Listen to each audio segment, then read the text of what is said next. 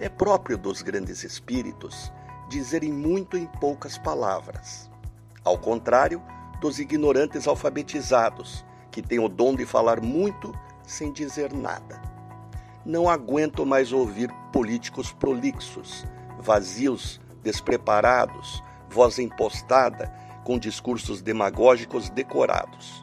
E falam muito, muito mesmo de coisas que nem conhecem. Muitas palavras nunca indicaram muita sabedoria. Por outro lado, como é bom ouvir gente que tem o poder de síntese, que não enrola nem usa palavras difíceis para mostrar erudição, que sabe o que fala, que diz o óbvio e vai direto ao assunto. Ainda bem que o mundo mudou. Vivemos era da internet, das redes sociais e da conexão permanente. A forma de comunicar é outra. Vamos ter eleição até o final do ano.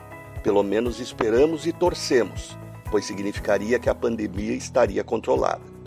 Prestem atenção nos discursos desde já.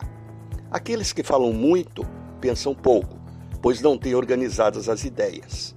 E se as têm, terão dificuldades de executá-las, pois nem conseguem transmiti-las com simplicidade, que dirá pô-las em prática. Mas o melhor discurso é o exemplo de vida.